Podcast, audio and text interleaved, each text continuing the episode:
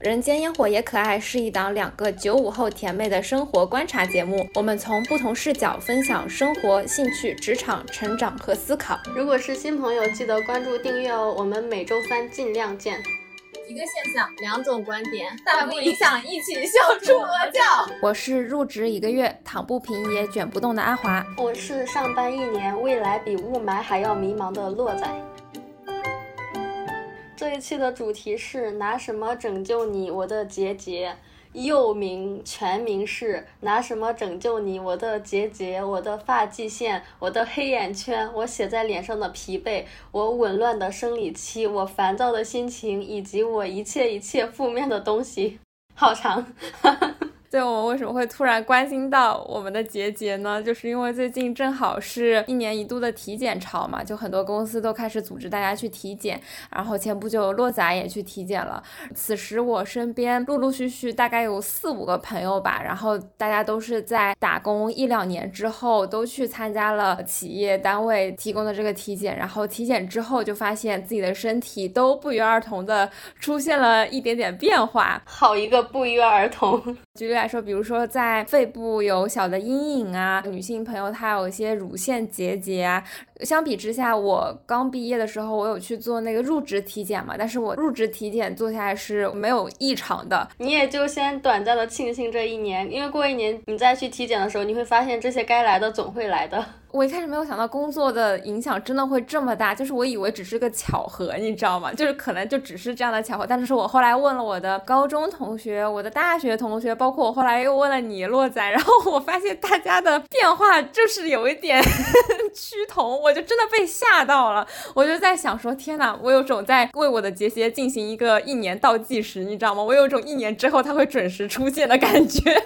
这里可以简单粗暴、非常不严谨的跟大家科普一下，乳腺结节是由于内分泌激素水平的紊乱啊，或者是你焦虑紧张，长期这个样子会导致乳腺结节这样的一个情况。嗯，科普完之后，我就想问一下阿华，有没有可能是我们是相对行业比较累一点，然后就女性朋友才会有这些结节？你身边在国企这种清闲单位的朋友，他们应该没有吧？恰好不是啊！观察的这几位同学、几位朋友，大家都分布在不同的行业。从工作行业来看，他们涵盖有大厂、有小厂，也有在体制里，呃，也有在高校。而且体制也不仅仅是江浙沪的体制，然后也有是比较偏远的，类似于什么海南啊，类这种很养人的地方的一些体制。嗯，涵盖五湖四海，然后各行各业，就是大家的样本。非常的有区分度啊，所以是大家作息有问题吗？会不会是因为我们都太晚睡早起、太熬夜了，才会有这样的情况呢？也不是，这才是让我震惊的地方。啊，我有两个同学，就是他们每天都是早睡早起，就是可以说类似于老年人作息这种，就是每天早上六七点起，晚上十一点左右就已经睡觉，就已经找不到他人了。然后我以为他们身体都会很好，但是同时其他有一些晚睡新人，比如说晚上要熬到一两点的这样，最后都会产生这些工作导致的结节啊什么的。其实我观察这些呃朋友同学也都是基本是同。龄的，我一开始想说会不会是呃年龄越大越容易有这些身体上的变化，但是其实大家的年龄段也都是相同的，所以怎么说呢？就是排除了年龄啊，呃生活作息呀，然后。工作的行业啊，这些因素之外，大家能够得出的结论就是引发大家生病的原罪就只有一个，那就是工作，那就是万恶的工作。对，我就觉得工作造成了百病。我这除了那个刚刚的体检之外，其实还有发现身边一些朋友日常聊天也是女生方面关于自己生理期的问题。嗯，一个女生朋友，她是一个生理期一直都很准时的人，但是她才刚毕业工作两个月，她的生理期就乱了。他的那个公司真的非常非常的不行，很烦人。然后他两个月之后不是辞职了吗？结果他刚刚辞职，他推迟了半个月没有来的月经，就在他离职的第二天晚上就来了，绝了绝了！你看，所以说不工作才是解决问题的最重要的方法。姨妈已经非常赤裸裸的指出了她的问题所在，对，不能不坦诚了。对吧？对吧？我觉得女生的身体就是一个信号，就是能够敏锐的察觉出来这些不对劲的东西。还有一个朋友，他是在传媒行业，也是需要那种加班加点守着等消息嘛，就常年熬夜，加上内分泌失调。他之前还说他已经四个多月都没有来月经了，就是因为工作一直比较焦虑吧。然后前段时间去看医生。医生就只能劝他说：“你要吃点药，然后补充一些什么雌性激素来的，就是那种让刺激你的生理期，就必须要让他来的那种情况。”嗯，明白了。那他现在还是靠激素去让例假准时来吗？对，是的。哇，天呐，好难受。那还有我自己，你说，讲出你的故事。我自己就是，我以前生理期基本上都不会肚子太疼，也没有太大的反应。然后我上学的时候看身边那些女生，就每次生理期都嗯要死要活，然后觉得布洛芬救了自己的命，我就非常不能理解。我想啊，有那么痛吗？但是。但是我现在工作了一年之后，我也开始痛经了。我现在家里面跟工位 也要常备布洛芬，连我都苍天饶过谁的感觉。痛经虽迟但到，工作把你打回原形了，光环都不在了。天，是的，没有想到有一天布洛芬居然也会成为我的生活必需品。这些身体上的变化真的是太赤裸裸了。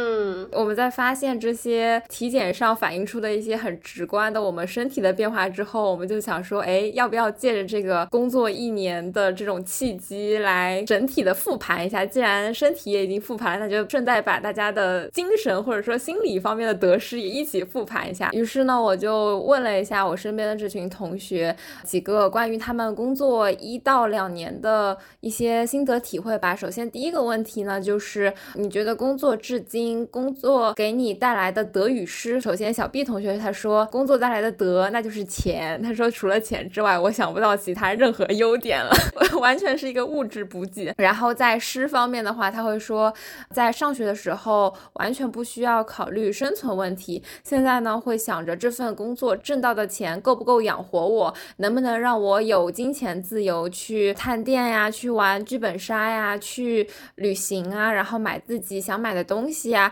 感觉问起来是说想要通过自己的工作去获得一份独立嘛？那想要获得这种经济独立不啃老的话，那他可能就需要去衡量我工作所获得的这份收入，呃，能不能去 cover 掉自己平时吃喝玩乐的这些开销。然后另外一个小 C 呢，他说在德的方面是相比较来说，他的专业能力，然后包括在职场上的人情世故方面都有长进不少，包括他面对陌生人的时候也。能够迫使自己勉强的社交一下，我感觉在这里应该有很多社恐人会有狠狠的共鸣。大家都会觉得工作之后人际方面长进了一些，然后面对陌生人会迫使自己去社交，然后锻炼。嗯，肯定有人跟我们是一样的，小 C 我们对，感觉就是要经过社会职场的毒打。就以前爸爸妈妈都会说什么，呃，比较内向，然后说以后到社会上吃亏，但是一旦经过了毒打之后，不得不就是迫使你去打开自己了。然后小 C 他说他失去的方面呢，可能就是受到他工作岗位的要求限制。失去了自由，没有办法非常自如的呃离开所在的城市啊，然后就只能当地玩啊，这种也受到工作的限制，很久都没有出去玩了，然后他因此而感到很伤心沮丧。哦，我这边也问了一位朋友，他是我们今天的正能量担当，后面的几个问题大家会发现他是唯一的一个正能量。嗯，这位小易同学，他在回答工作带给你的得与失的时候，他关于得到的回答就是说，工作让我得到了充实的生活，非常的积极。哇哦，他是很享受九九六是吗？应该也没有九九六，但是就是比较充实吧。失去的话，也跟大部分一样，觉得失去了自由安排的时间，因为周末不能完全由自己掌控。假如说突然来活了，你就必须要接着嘛。但他整体是一个非常积极、昂扬、正能量的一个人，感觉得与失这大部分人都是这个样子的吧？就觉得得到的就是自己的钱，或者是甚至说充实吧，然后失去的就是自己的个人生活。我觉得得到一定东西就意味着你肯定要失去吧。假如说你得到了一个相对比较理想的薪水，那你确实就要放弃一部分个人生活吧，有点公司拿钱买了你时间的感觉。所以说，我跟安华也在讨论说，很不愿意听到拼多多的员工在那抱怨说什么，哎呀，我没有自己的生活。你拿着这么高的薪水，就不要再吐槽了，好吧？做人不要太贪心，不能既要又要。对的，没错，就是我身边有的同学，他们去了拼多多之后，我只能对他说，嗯，看看你每个月的工资，你就忍一忍吧，这是你应该付出的。所以我就非常不喜欢听他们抱怨，因为毕竟大家在选择这份工作的时候，你失去的那一部分东西，其实也会变相的。给它一定的量化，或者说一定的物质化折现到你得到的东西里面去，所以这还是一个比较现实的问题吧，在得和失之间。然后我感觉我们在问身边同学的时候，大家也会不约而同的去从物质和精神生活去很直观的分清我从这份工作当中得到什么，失去什么。感觉像你同学这样比较热血，或者说比较对于公司的这种工作有一定的追求感和信念感的人。已经很少了。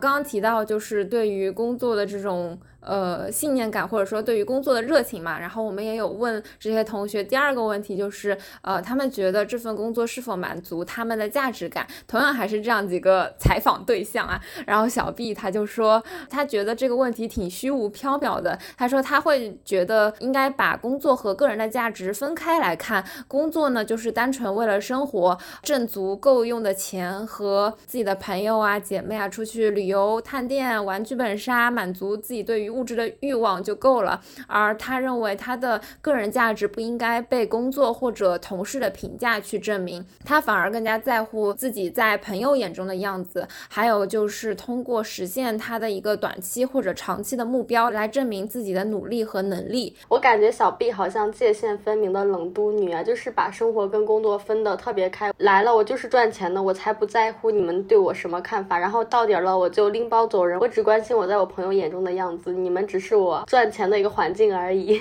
没错，没错，就是把工作和呃个人价值分很开，感觉工作的价值没有办法增强或者削弱他对于自己价值的一个判断。呃，小 C 呢，他是说，小 C 说的好红呀。小 C 说，比起读书时的雄心壮志，什么我要为中国特色社会主义法治建设添砖加瓦，哇！大家听众可能能感受到小 C 是在哪个行业。他现在的工作呢，就更加像是为了生存而每天打卡的上班，有时候甚至怀疑自己工作的意义何在，更不用说满足价值感了。哎，我的两个采访对象都还挺负面的，都挺消极。那我们就激出我这边的小易同学，也就是今天唯一的正能量，只有他非常认可自己的工作。没错，没错。对，如果说刚刚的小 C 非常红的话，我们的小易就非常的绿。他是在新能源行业，不是那种新能源汽车的能源，好像是什么风力发电。嗯，我感觉应该是这个大类吧。嗯，更加纯粹的那种新能源是吧？哦，我当时问他，你觉得工作能否满足你的价值感？我预想的答案，大家都会从自己的岗位出发呀，说一下，哎，我这个岗位怎么怎么样，然后每天做的活儿怎么怎么样。但是他的回答让我非常的出乎意料，他就说什么，嗯，现在国家在进行一个绿色工业革命。哇哦，他现在做的这个事情会有助于实现一个什么？三零六零还是什么？应该就是两个年份吧。就是写这个这句话可能过不了，过不了审，大家自行体会一下。他说什么？应该是到某年实现某个革命的节点，然后后面再实现一个节点吧。什么类似于工业三点零、工业化四点零之类的这种，就是在绿色能源领域的一个宏观的一个规划，对吧？对对对，反正他的回答就非常的正能量，然后一个大局观给到，真的格局打开，我就万。万没想到，我们身边的朋友竟然还能有人从这么高的一个高度 来回答这个问题，有吓到我。但是，但我不知道他这个回答是不是自己的真心回答，我不知道他是不是树立一个比较正面积极的形象。希望他，他应该也不会听这期节目。不过他能这样说出来已经非常清流了。就是我身边朋友连这套话术说都不会说。嗯，除了前两个问题之外，我们还问了我们身边的同学，就是你如何理解工作与生活的意义？然后这时候呃，有个小 A 同学出场，小 A 为什么前两个问题没有回答呢？因为他太忙了。我 都不忍心让他每个问题都回答。我从你这个文稿就能看出来，他确实很忙。你念吧。对，小 A 就说工作让他没有时间思考工作的意义，工作就是为了生活，可是工作又让我失去了生活。我感觉他这句话就有点像很多大厂人的现状，就是说，呃，我每天拼命的工作，赚了很多钱，拿了一份还不错的收入，但是我却没有时间去花这笔钱，是有种人没了钱还在这种感觉。今天的人间烟火也可爱金句时间。工作为了生活，可是工作让我丧失了生活。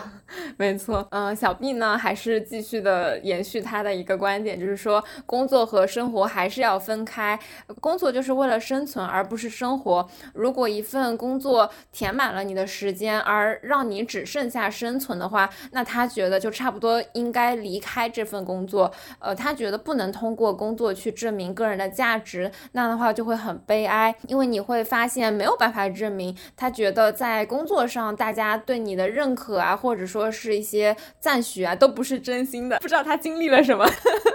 然后他说，大部分的话都是虚情假意，认真就输了，看看过去就行。可能是因为小 B 之前的职场还是嗯水分比较多，所以让他觉得工作上的肯定没有办法真的肯定到他，没有办法让他获得一个真的个人的价值感吧。然后小 C 呢，他会说，工作的意义就在于呃挣来的工资可以用来生活。呃，他一直很反感加班，他觉得工作就是工作，生活就是生活，法定工作，我觉得。法律人的这种 性格贯彻的好彻底。法定工作时间之外的时间就应该用来生活，干些自己喜欢的事情，将自己的生活充充实起来，给自己充电，才能赋予自己能量去工作。但他也说他自己目前还没有达到这个程度，每天上班的路上还是像 行尸走肉一般。但是其实大家的常态也大部分都是这样。从身边朋友的反馈来看的话，感觉大家通常还是倾向于把工作和生活分开。去理解吧，就虽然目前还没有权衡的非常好，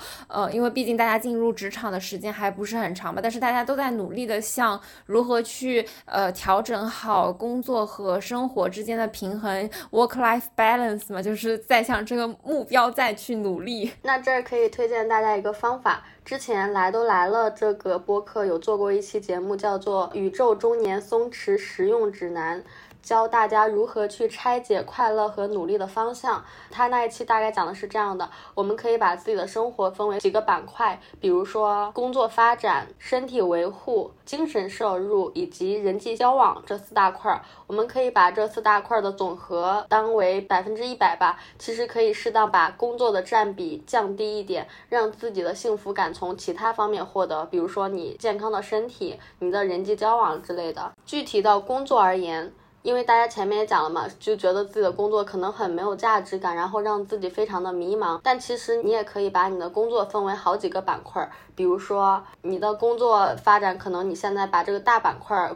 从百分之四十降到百分之三十，在这三十里面呢，你又可以分为三个小块儿：沟通协调、日常文件处理、业务能力，或者说上级任务。就有时候我们可能太过于关注自己的业务能力没有得到提升，然后就会让你导致非常的焦虑或者是非常的迷茫。但其实你可以把业务能力这个降比降的低一点，比如说它原来占到了百分之六十，你现在就可以把它降低到百分之三十左右吧。然后你可以多看一看。在工作中，自己其实，在其他方面也获得了成长，比如说沟通协调，比如说上级任务等等之类的。没错。然后具体后面讲了一些身体维护，比如说什么睡眠啊、饮食啊、瑜伽呀。然后精神方面也分为了读书、看剧、听课程。人际交往方面有分自己的家人、自己的亲密朋友以及其他社交。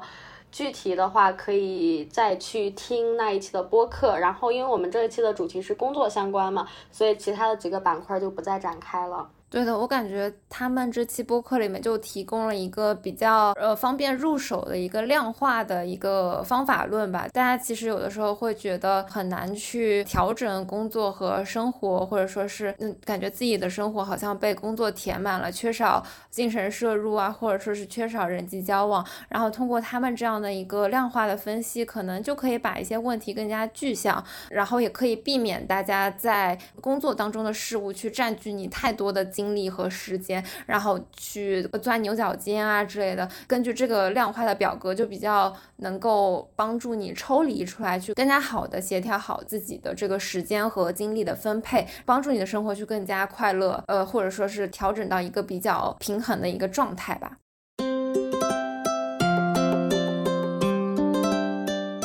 那洛仔，你作为一个正好也是工作了一年的工作前辈，对我来说是工作前辈，你有什么工作的心得吗？那个松弛指南讲的比例上面来讲一下我个人实践吧。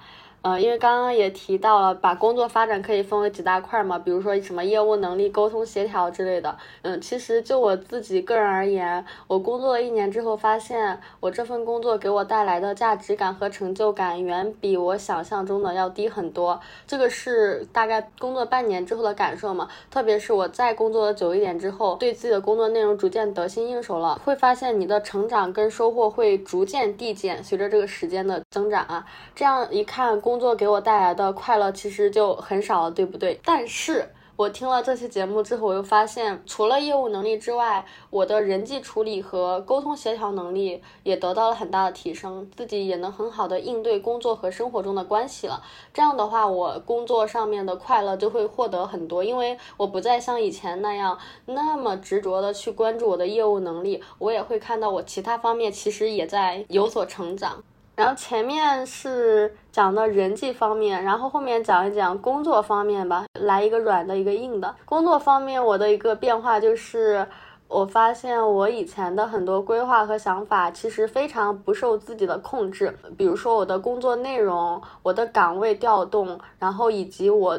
对未来规划的时候，我发现很多东西跟自己预想的其实差距会很大。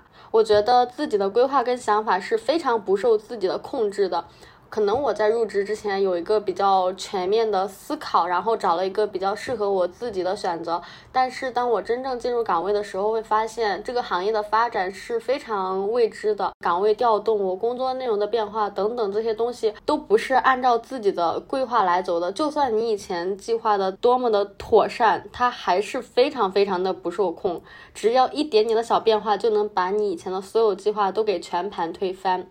然后这里呢，可以引用之前我们在 B 站的一个 UP 主看的视频，一位名叫做一条正弦的作者，他传了一条视频，叫做入职一年被攻打了有感。在这篇视频里面，其实也有很多和呃洛仔一样的困惑和共鸣吧。我会觉得听了洛仔的一些想法，然后又看了这个 UP 主的视频之后，就会觉得啊，原来大家都有共同的困惑和。迷思吧，他这边视频里面分享了一句话，就就非常契合你刚刚的那个想法。他就是说，呃，时代的趋势大于平台的机遇，大于个人的努力。我就觉得这句话就是非常扎心，但又非常的现实。那个 UP 主他好像是毕业之后去了教培行业吧，然后他又遇到了双减，就是一个非常赤裸裸的、非常直接的这样的一个个人努力敌不过时代趋势这样的一个例子，就会觉得可能。现在整个时代的变化呀，环境的变化都越来越不受控了，所以这种。嗯，对于工作的不受控感也会愈发的强烈吧。然后在那条视频里面，UP 主他也呃非常接地气的分享了一些大家都有的焦虑吧。就比如说，当我们从校园走出来之后，从学生向职场的转变，我们摆脱了原本的学生身份之后，好像在职场里面再也不能无知而无畏了。我感觉这也是实习生和正式员工之间的差别吧。就是以前。做实习生的时候，大家还会觉得哦，你还是个学生，那还可以教教你，你不懂也就算了。但是现在大家都是正式职场人了，你不能再以无知为借口了，然后就会各种的瞻前顾后、思前想后吧，就会由此而产生很多很多的烦恼，或者说是不顺利的地方。但是当大家在职场当中面对到这些问题的时候，不禁去反思，就是说，嗯，我的这些因为工作而带来的不快乐而带来的烦恼，如果我通过不工作，是否能够解决这些问题呢？这些痛苦在下一份的工作当中是否存在呢？然后我觉得我看到他的这两个问题的时候，我心里想说不能。不工作不能解决问题，我我感觉这份痛苦可能在呃下一份工作、下下份工作当中都会存在。那好像并不是单纯的换工作能够解决这些问题和烦恼。那我们应该怎么去应对这些负面的情绪呢？他 UP 主又提出了进一步的反思的问题，就是说赚钱是打工的唯一目的吗？从我们之前的采访当中，大家也可以发现，就是很多人都会觉得我打工的唯一目的，我工作的唯一目的就是我要赚钱啊，就是。是拿到钱就是我工作的价值，但是当你把赚钱当做你打工的唯一价值的时候，嗯，你就会过得很痛苦嘛。就是这种痛苦也不是能够通过你换工作而解决的。然后 UP 主就说，那他除了赚钱之外，他还有其他意义吗？呃，这个时候 UP 主他提出了一种新的思路，他就是说，大家都知道我们。嗯，为公司打工，为公司创造的价值，到最后都是公司的。那我们能不能把自己作为产品，自己才是自己的资产，不为了意义而去勉强的硬去赋予意义，而是想清楚目前在做的事情，除了让我自己的简历变得更好看、更丰富之外，它有没有一些新的价值值得去探索？还有哪些是可以复利的呢？基于我们大家的一个困惑，然后也是受到这个 UP 主的一个内容的启发吧，然后又因为，嗯，大家也知道播客圈。呃，前阵子啊，我们没有赶上现在，但是前阵子有一本很火的书，叫做《毫无意义的工作》。我们就在自己在反思工作的意义的同时呢，我和洛仔就头脑一热，就说我们也去看一下这本书，我们也去追一下这个播客圈的热点。然后我们再去看了这本书之后，呃，我还有个挺出乎意料的发现呢，就是看完之后觉得我们的工作好像没有那么狗屁了。大家可能会很奇怪，因为其实大部分。的主流播客在分析这本书的时候，都是说我们现在社会上有了越来越多的毫无意义的工作，有了越来越多的狗屁工作。但是当我再去问我身边的人，他们觉得自己的工作是否对世界有贡献的时候，之前的采访者小 B 他说他觉得是有贡献的，但是对于他本人来说，这份工作的有贡献与否并不重要，他个体在乎的更多的是这份工作能不能给他带来个人的成长，会不会让他。产生职业规划方面的迷茫。如果说越干越迷茫的话，尽早离开才是明智的选择。我这里怎么有种莫名戳到落仔的感觉？你怎么知道？啊，小 C 他也说，他觉得我从事的这份工作啊，相比较来说还是挺有贡献的。他的工作更像是维护秩序与相关从业者的权益，他会觉得还是认可工作的意义和价值的。我我们小 C 同学真的是一位标准的律政俏佳人，他每一句话都是法律相关，都是什么秩序啊、法定工作日啊。对，学法出身真的一点都藏不住吧？就是写三句话。两句话都提到法，我也是帮他瞒都瞒不住了。对，然后就会觉得还挺神奇的，就是因为在这本书里面，他会说他在欧洲、在英国民调机构去进行的一项调查，结果是说什么超过三分之一的人都觉得他们的工作对于世界是没有价值的、没有贡献的。然后又说什么在荷兰参与这种民意调查的工作者当中，有百分之四十的人都觉得自己的工作没有什么存在的理由。当我们拿同样一个问题去问我们身边人的时候，我一开始还觉。觉得哎，中国当代青年人是不是也有这种趋势？后来问了一圈之后，发现哎，大家好像还是挺认可自己的工作的价值的，就会有一点和这本书当中的结果产生矛盾的这样的一个现象吧。嗯，所以说我们进一步往下读之后，就会发现，在书中这个作者他对于狗屁工作或者说是毫无意义的工作，他给的定义是：狗屁工作是一份毫无意义且往往有害的定期领薪水的职业，其无意义或有害程度如此之高，乃至于从事这份职业的人根本无法为他找出合适的存在理由。从事这份工作的人，他也觉得这份工作好像并没有什么存在的必要。我是为了做这份工作而硬装出来，它的存在是合理的。根据这个定义来看的话，好像我们身边的同龄人认为自己从事的是毫无意义的工作的人，那其实就并不是很多，甚至大家都会觉得这些工作本身的存在都是有意义的，只可惜对于我们个体而言没啥鸟用。对我也有这样的感觉。我当时刚看到这本书名叫做《毫无意义的工作》的时候。我就立刻决定要看，因为我觉得这不就是在说我的工作吗？对 对对，大家都是抱着对号入座的心态去的，结果发现对不上去。但是当我真的去看这本书的时候，我出乎意料的发现，觉得嗯，我的工作好像也没有那么狗屁，也没有那么的毫无意义。然后我身边很多人跟我都是这样的想法嘛，就是抱着对号入座的心态去，但是看完之后发现又不是这样。可是呢，我们听的很多播客跟我们的观点是不太一样的。比如说随机波动，他们就是在很认真的讨论这本书，意思就是说我们现在确实很多工作就是没有多大的意义嘛。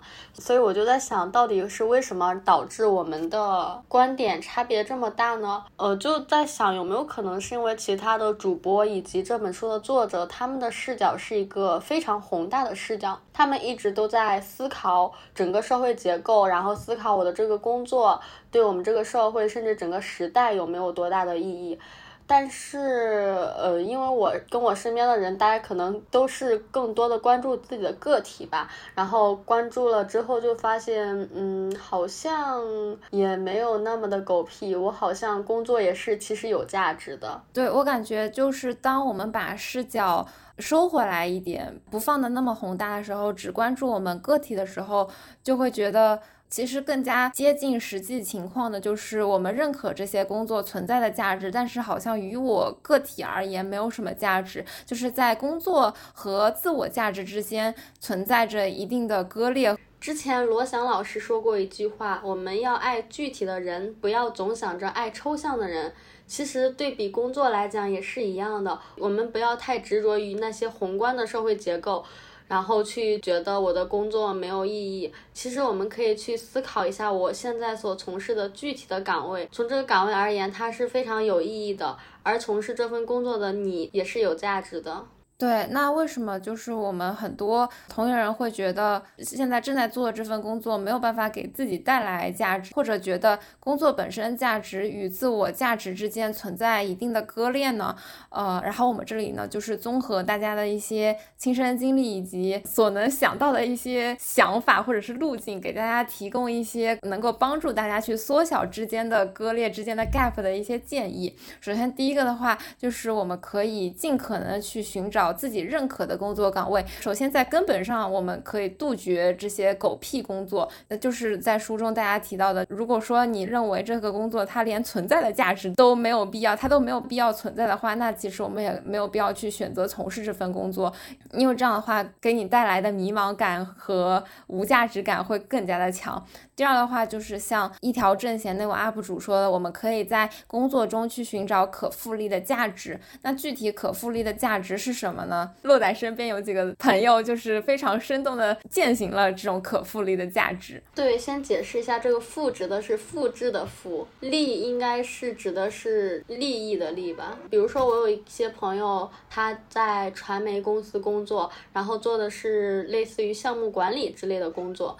呃，项目管理是什么？就是可能你需要统筹很多很多人，对接很多方，然后处理各种事情。对于有些人来讲，会觉得这份工作是不是特别没有技术含量？是不是对我个人的成长和进步来讲没有多大的意义的？但是我朋友呢，他就不这么想，因为他就是一个在工作中找到复利价值的一个人，因为他有一个比较坚定的想要未来创业的一个计划吧。他未来的创业可能也是在文娱这个大。的行业跟传媒也是沾点边的嘛，嗯，他就觉得我现在做的这个项目管理的工作，可能其他人看来很繁琐、很琐碎，但是于我自身而言，它是非常有意义的。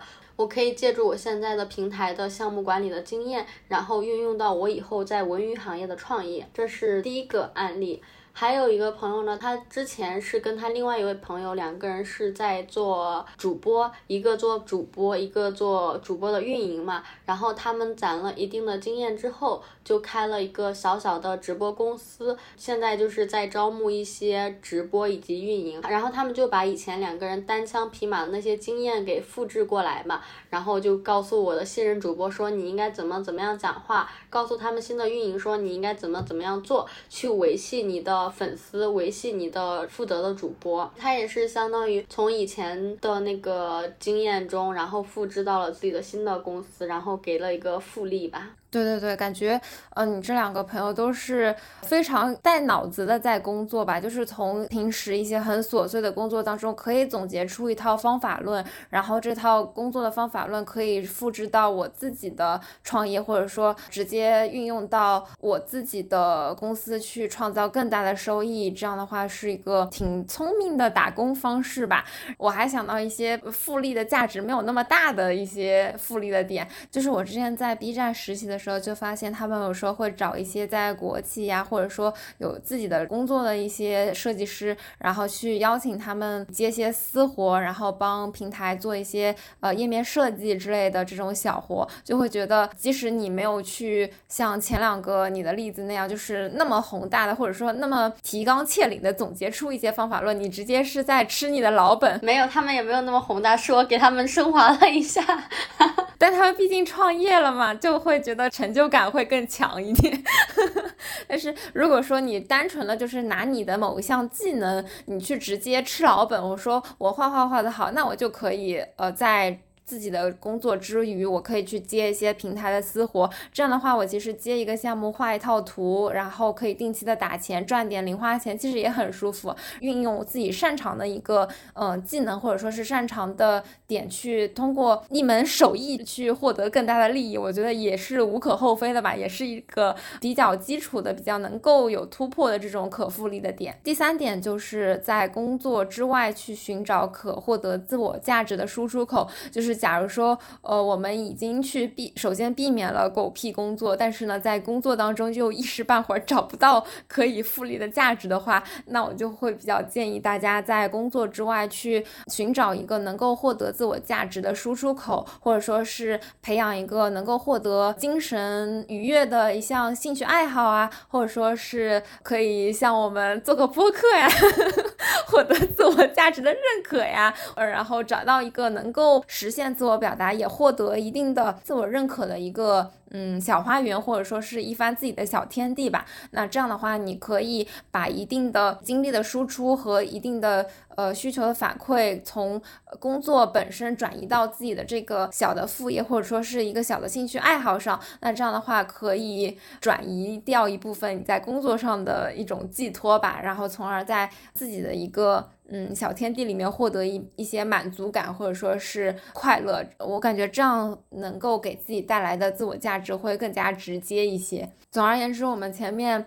呃，谈了这么多的一些关于工作和生活的意义呀，呃，或者说是怎么去平衡工作和生活，怎么在工作当中去尽可能的找到一些呃能够给自己养分或者说给自己价值的一些方法。总而言之的话，就是我会觉得，如果说健康的亲密关系是两个人一起成长，而不是一方被无限拖累的话，那健康的工作关系也应该是一起成长，至少不是一方无限的消耗和肉眼可见的。疲惫，哼 我觉得你又在针对我。我觉得你今天很多时候都在针对我，不停的扎落在了心，落在了心上，现在可能已经扎满了刀。就是聊到工作，就是一个这么让人伤心的话题。那现在就。结束吧，给大家送上一个祝福，希望大家工作多年归来依旧身心健康。嗯，我们的目标是没有蛀牙，没有结节。就我之前不是跟我身边的同学都说，我说我目前还是一个体检毫无异常的状态嘛，然后我身边的朋友就说我们要保护你，我们要守护你，阿华，不要让你受到一点侵害。笑死！最后一个健康的躯体，就特别的凄凉，就是有种阿华拯救计划 这种感觉。但是我觉得，虽然现在的工作压力、工作强度没有那么的大，但是结节也还是比较难避免。我的自我认知是这样的。行，那这期就这样吧。对，这期就聊到这里，那我们下期再见，拜拜，拜拜。哦，我我突然又想插播一个广告，大家好像非常喜欢听工作相关的话题，然后这一期虽然也是闲聊吧，但是勉强也沾了一点工作的边。然后大家有什么关于工作想听的小话题，也欢迎在评论区留言，给我们的小助手发私信或者发邮箱，任何方式都可以。嗯，好，拜拜，拜拜。欢迎大家在各大平台订阅《人间烟火也可爱》。如果喜欢这期节目的话，就点击爱心标记为喜欢的单集，这对我们非常非常非常重要，也非常非常谢谢你们。对，一定要点喜欢哦。有任何建议或者选题，欢迎投稿给我们，可以添加微信可爱 FM 幺幺幺七，或者发送至邮箱人间烟火也可爱的首字母小写幺幺幺七 at 幺二六点 com，也可以在生动词里面扫我们的听友群二维码直接入群哦。